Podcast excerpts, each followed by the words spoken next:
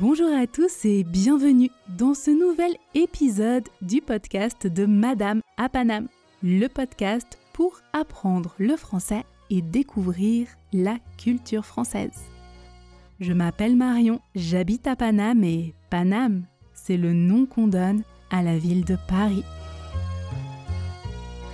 Retrouvez la transcription de l'épisode, la fiche de vocabulaire expliqué, le quiz et toutes les activités dans l'abonnement premium du podcast disponible sur mon site www.madameapanam.com.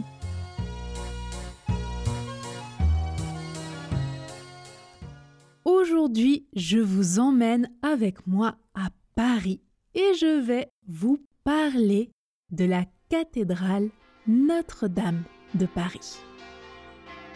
Notre-Dame est, ou plutôt était, le monument le plus visité de Paris jusqu'en 2019.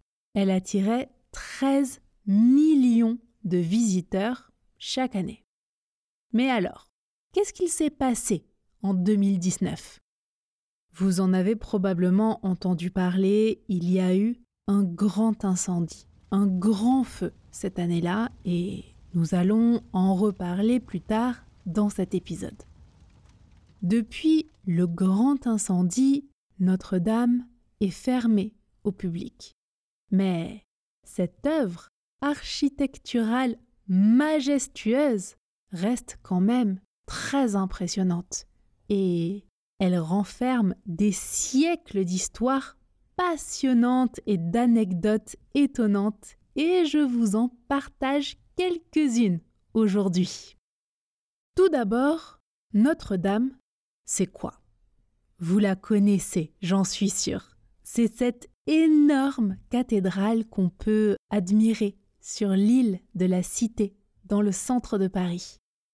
Vous savez que Paris est divisé en deux par un fleuve qui s'appelle la Seine. Oui.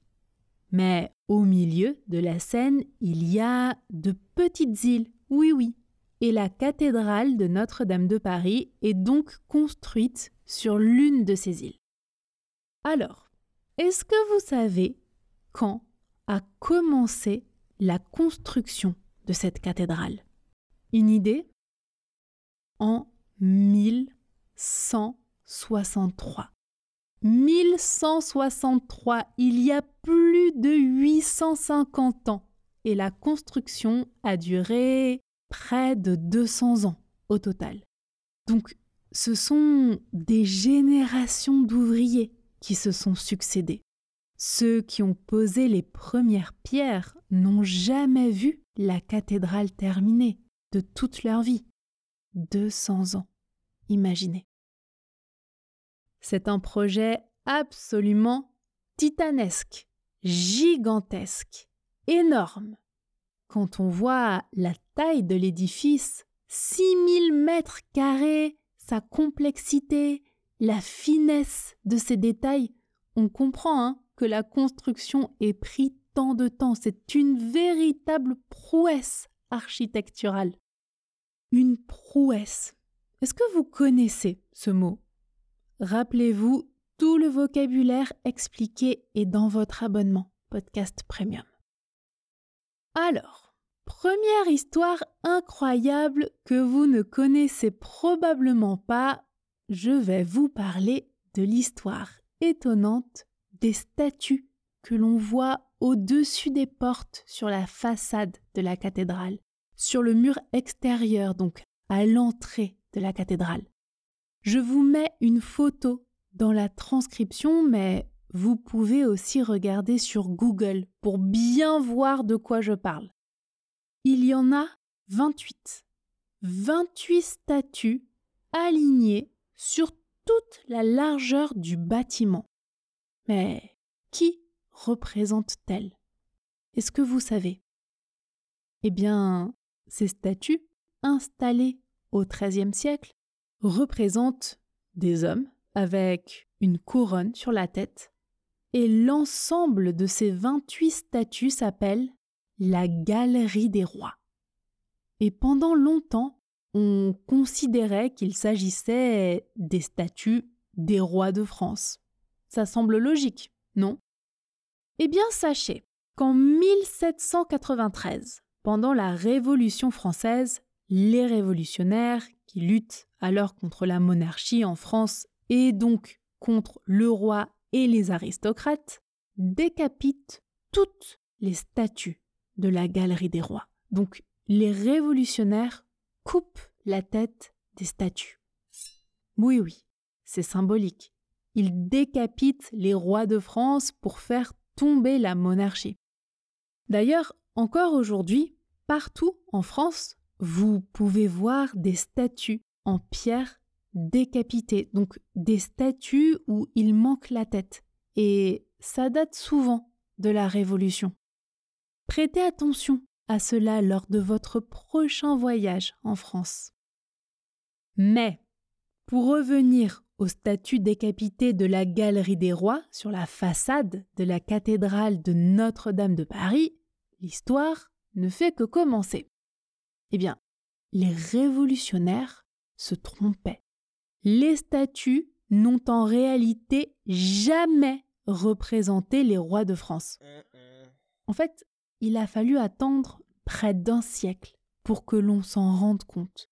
Et c'est pendant la restauration de la cathédrale à la fin du XIXe siècle que les historiens ont découvert qu'en fait, les rois de la Galerie des Rois n'étaient pas du tout des rois de France, mais les rois de Juda, donc des rois mentionnés dans la Bible.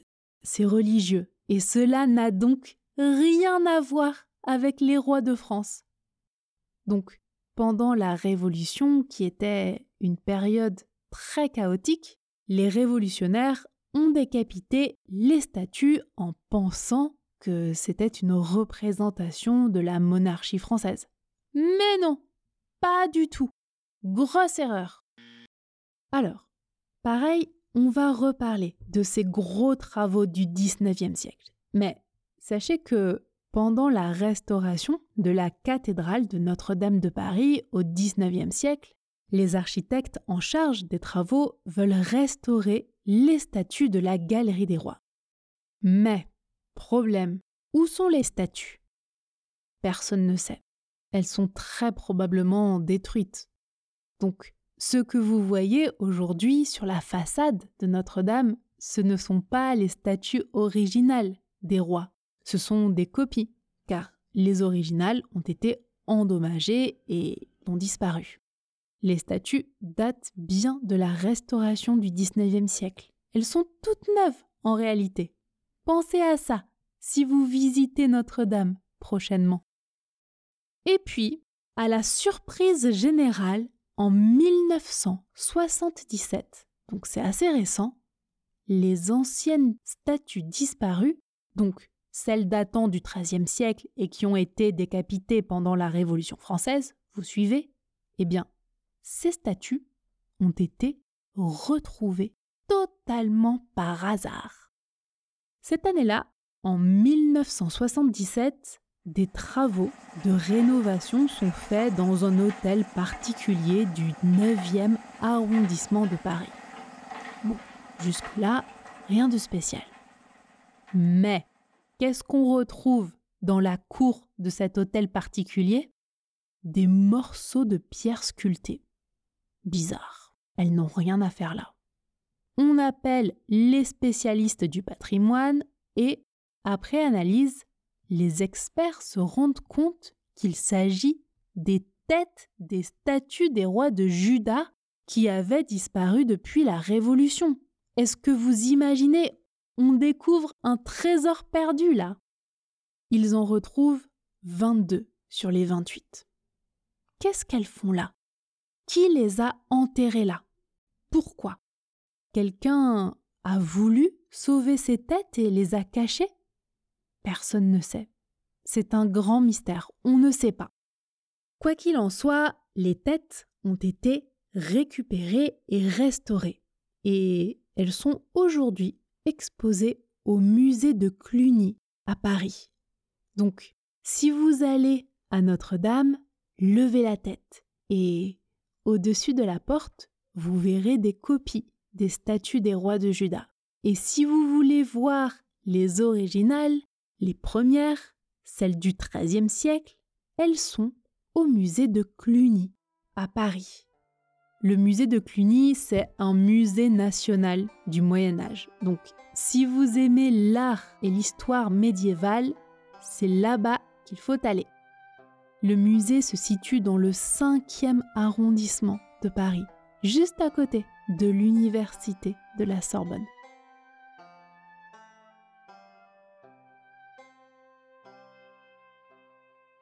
Ensuite, comment parler de Notre-Dame sans parler du très célèbre roman de Victor Hugo, Notre-Dame de Paris?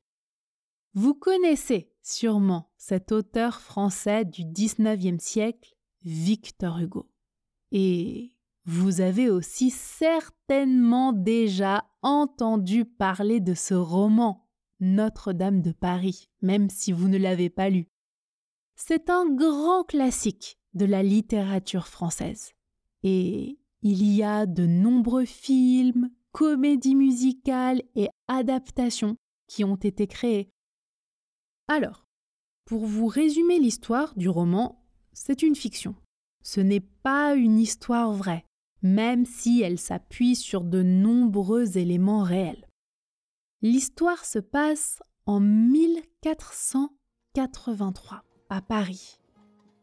Les personnages principaux sont Quasimodo, le bossu, qui ressemble à un monstre. Un bossu, c'est une personne qui a une bosse dans le dos.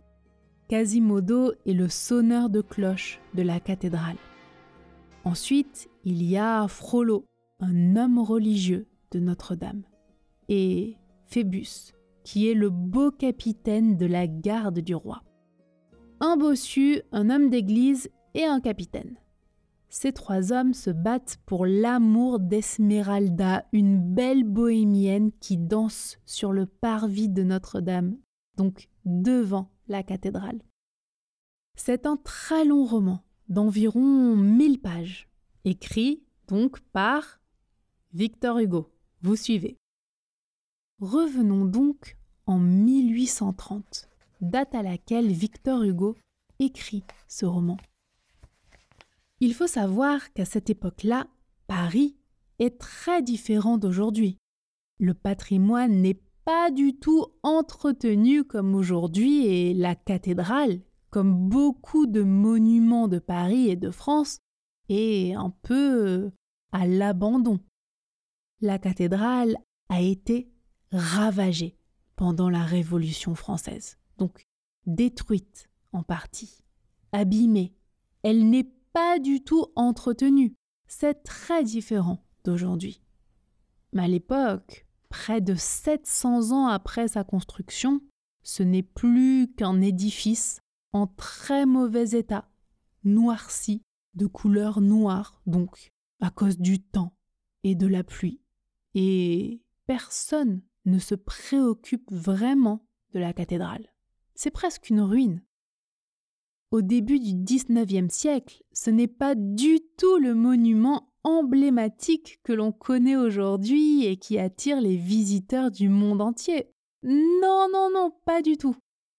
Mais c'est là que ça devient intéressant, parce que Victor Hugo, lui, a une grande passion pour les monuments de style gothique, comme Notre-Dame donc. Et il décide de défendre comme il peut le patrimoine architectural de Paris. Et pour un écrivain, quel meilleur moyen qu'un roman pour se faire entendre. Il va donc s'approprier un peu l'histoire de cette cathédrale, imaginer sa grandeur et beauté au Moyen Âge, inventer les personnages qui gravitaient autour et en faire le sujet central de son nouveau roman. Nous sommes donc en 1830. Imaginez Victor Hugo s'asseoir face à Notre-Dame, noire, détruite, sous la pluie, et commencer à imaginer cela. Esmeralda qui danse, Frollo, Quasimodo, Phébus. En fait, Victor Hugo est un peu sous pression à ce moment-là.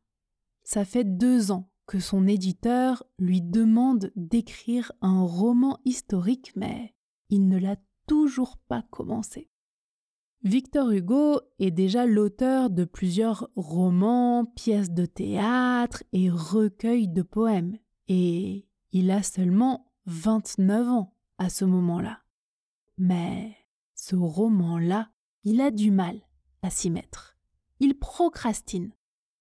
Vous connaissez ce mot procrastiner? La procrastination, c'est quand on remet une tâche à plus tard encore et encore et que finalement on ne la fait jamais, sauf si on est absolument obligé et qu'on n'a plus le choix. Donc, deux ans après la signature du contrat, Victor Hugo n'a pas écrit une ligne. C'est la page blanche. Et bien sûr, son éditeur commence à s'impatienter et menace même de lui faire un procès pour non-respect de leur contrat. Bon, il faut qu'il l'écrive, ce roman. Il n'a plus le choix. Et pour être sûr de ne pas être déconcentré cette fois, Victor Hugo s'impose un cadre très strict. Pour ne pas être tenté de faire autre chose, il prend une décision radicale. Il enferme à clé ses vêtements dans un placard. Comme ça, il ne peut pas sortir de chez lui et ne peut que se concentrer sur l'écriture de son roman. Le 25 juillet 1830, il commence donc l'écriture de ce nouveau roman. Et là, l'inspiration arrive et tout est fluide. Les idées lui viennent, les personnages prennent vie, les mots les phrases s'enchaînent et l'écriture de Victor Hugo est frénétique. Pendant plusieurs mois, il ne fait rien d'autre. Toute son attention, toute son énergie est dédiée à l'écriture du roman. Il est inspiré et il prend énormément de plaisir à écrire, à tel point que, quand il en termine l'écriture, en janvier 1831, c'est un véritable crève-cœur pour lui. Il est très malheureux. Ah oui, imaginez-vous, il vient de réaliser un exploit, une prouesse. Il a écrit un roman de près de mille pages en six mois. Et quel roman L'un des meilleurs de tous les temps en langue française. C'est un énorme travail d'écriture et de recherche aussi, puisque l'histoire se déroule au XVe siècle et que tout est très documenté, tout est très précis. C'est un livre où il y a beaucoup, beaucoup de descriptions. Comme Notre-Dame, le roman de Victor Hugo est à la fois grandiose, imposant et avec une infinité de détails et de merveilles page après page. Une fois son chef-d'œuvre terminé, l'éditeur est ravi. Mais Victor Hugo, lui, se sent vide. Son livre sort très vite, au début de l'année 1831, et c'est tout de suite un immense succès. Et tout à coup, tout le monde commence à se prendre de passion pour la cathédrale de Notre-Dame. Et ce n'était pas du tout le cas avant. La cathédrale de Victor Hugo, comme certains l'appellent même. Et grâce à Victor Hugo et au succès de son roman, la décision est prise. La cathédrale va être restaurée et remise en valeur. On va enfin s'occuper d'elle pour qu'elle retrouve sa splendeur perdue. Un concours est alors lancé pour permettre à différents architectes de proposer leurs projets de restauration. Et c'est le duo Viollet-le-Duc et Lassus, deux jeunes architectes, qui remportent le concours. À partir de 1843, et pendant près de 20 ans, les deux hommes dirige donc la restauration de la cathédrale de Notre-Dame. C'est la grande restauration du XIXe siècle dont je vous parlais tout à l'heure. Et Viollet-le-Duc et Lassus s'inspirent même du roman de Victor Hugo pour leurs travaux. Oui, oui. En fait, il est important de comprendre cela quand vous regardez la cathédrale de Notre-Dame de Paris aujourd'hui. Ce n'est pas le roman de Victor Hugo qui a décrit la cathédrale telle qu'elle était, c'est bien la cathédrale qui est devenue celle décrite dans le roman.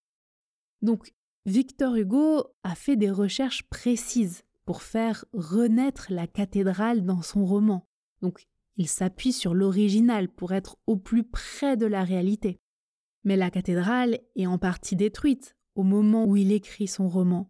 Et il y a inévitablement une part d'invention. C'est romancé, bien sûr, et les architectes se sont appuyés sur le roman. Donc oui, on peut dire que la cathédrale aujourd'hui est différente du Moyen Âge. Et oui, Victor Hugo et son roman ont eu un impact réel sur son esthétique aujourd'hui. C'est complètement fou, non? Voilà, sans Victor Hugo, peut-être qu'aujourd'hui on visiterait l'ancienne cathédrale de Notre-Dame de Paris comme une ruine, un vestige du passé. Ah oui, c'est en partie grâce à Victor Hugo qu'elle a survécu. Alors, à travers le temps, il y a eu plusieurs restaurations. C'est comme ça pour les bâtiments très anciens. Il faut s'assurer qu'ils restent en bon état en les restaurant, en faisant des travaux régulièrement.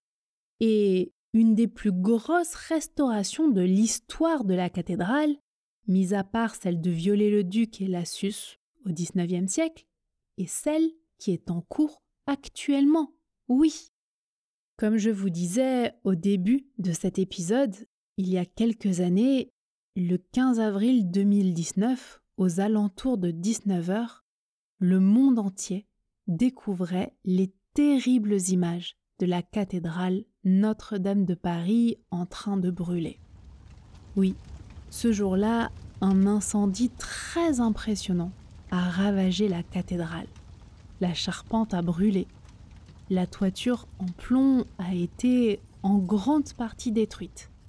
Et la mythique flèche est tombée devant des Parisiens sous le choc. Je me rappelle très bien hein, ce jour-là. Je sortais de la salle de sport et j'ai vu une immense fumée dans le ciel. Et j'ai regardé mon portable et j'ai vu les nouvelles. La cathédrale était en train de brûler. Et même en en parlant aujourd'hui, je ressens une émotion. En fait, on pleurait.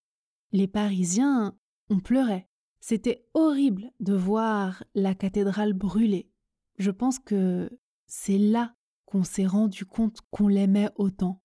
Et on ne savait pas quand ça allait s'arrêter. On se sentait complètement impuissant. On voyait ce trésor brûler, Notre-Dame brûler, disparaître sous nos yeux et on ne pouvait rien faire.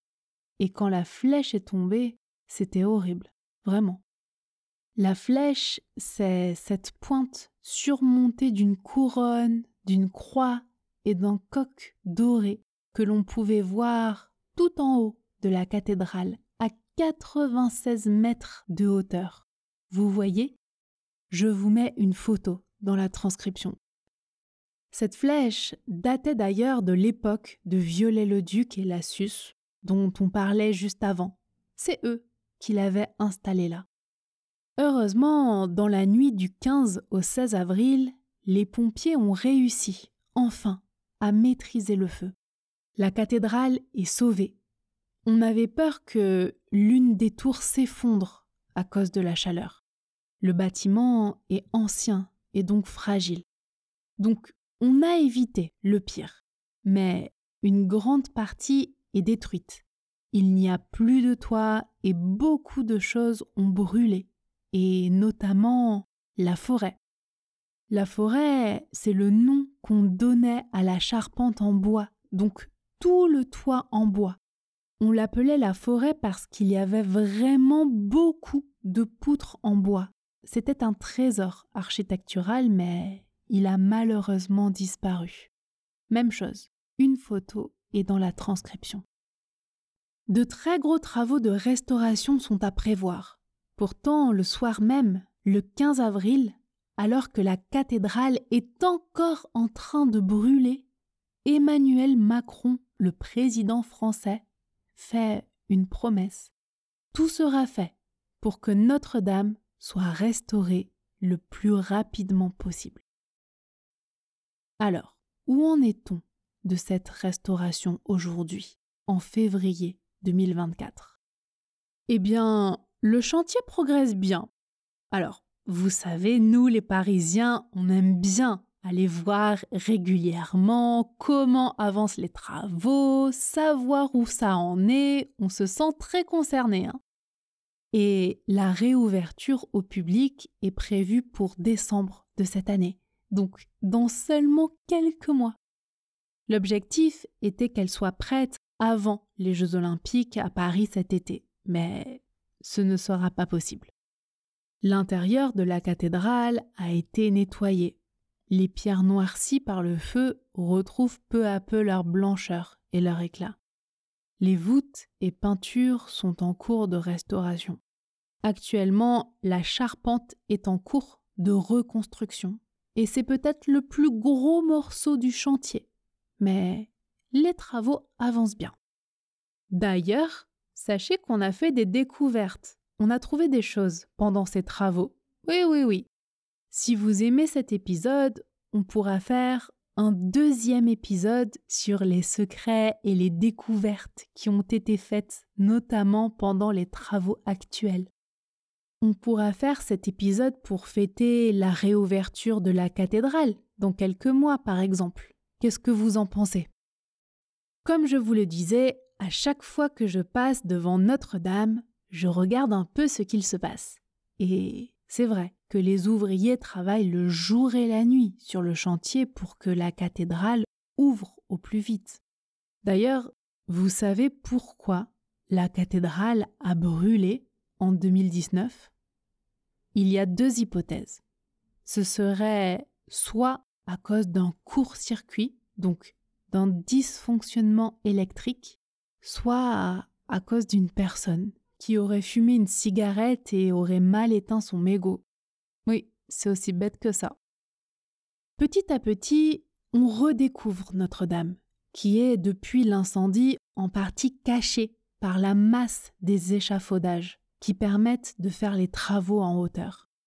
Et l'événement de cette semaine est la découverte de la nouvelle flèche.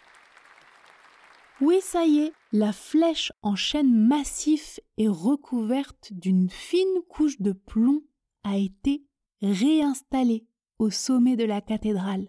Et il y a à peine quelques jours, l'échafaudage qui la cachait jusqu'à présent a été démonté. On peut donc maintenant admirer la mythique flèche qui a repris sa place. Ah, ça fait plaisir, je vous assure on se sent tous beaucoup mieux ici, à Paris. C'est un moment émouvant tout de même. Ça a été si choquant lorsqu'elle est tombée et aujourd'hui, c'est beau de la voir à nouveau à sa place, cette flèche. Rendez-vous à partir de décembre 2024, donc, pour pouvoir visiter de nouveau l'intérieur de la cathédrale Notre-Dame de Paris.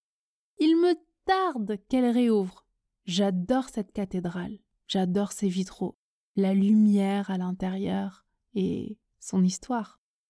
En attendant, il est bien sûr encore tout à fait possible de la voir de l'extérieur. Et je suis sûre que ça fait partie de votre itinéraire si vous passez par Paris. C'est un incontournable. Est-ce que vous avez aimé l'épisode d'aujourd'hui? Est-ce que vous avez appris des choses nouvelles?